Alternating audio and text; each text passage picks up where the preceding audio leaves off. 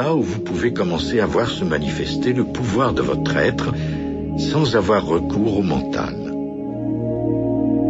Cela s'opère par le pouvoir du son.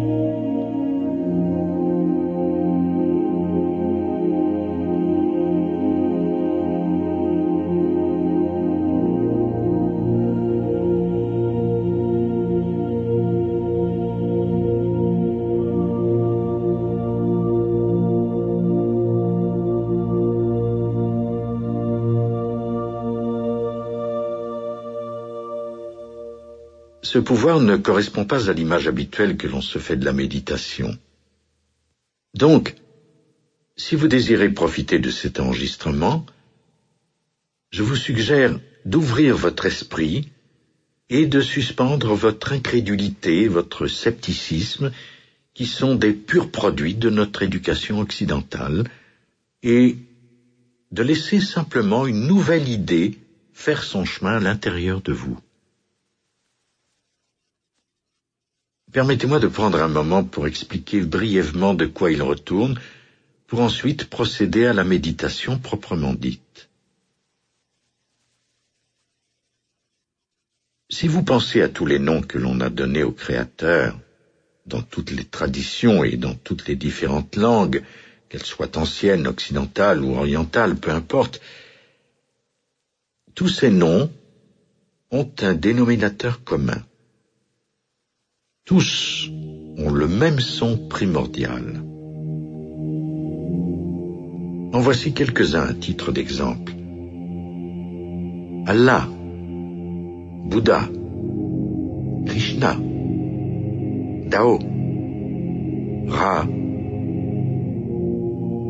Si vous écoutez bien chacun de ces noms divins, vous noterez qu'il y a un son commun à tous. Ce son est le A. A est un son unique. A est un son associé à la joie. A est le son qui est utilisé pour créer quelque chose à partir de rien.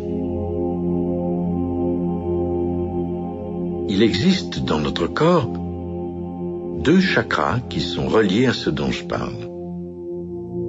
Il y a le chakra racine et le chakra du troisième œil.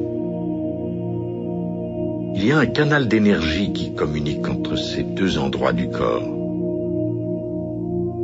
Pour être capable de créer, dans ce qui est appelé le processus de la procréation, le son A, qui est aussi associé à la joie et à la création, doit être émis. Et quand nous émettons le son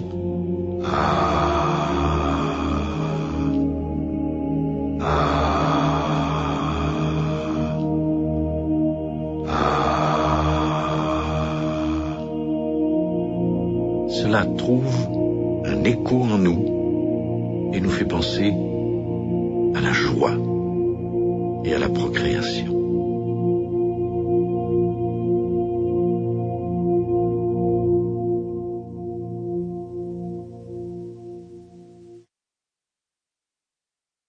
Le sens profond de la méditation A.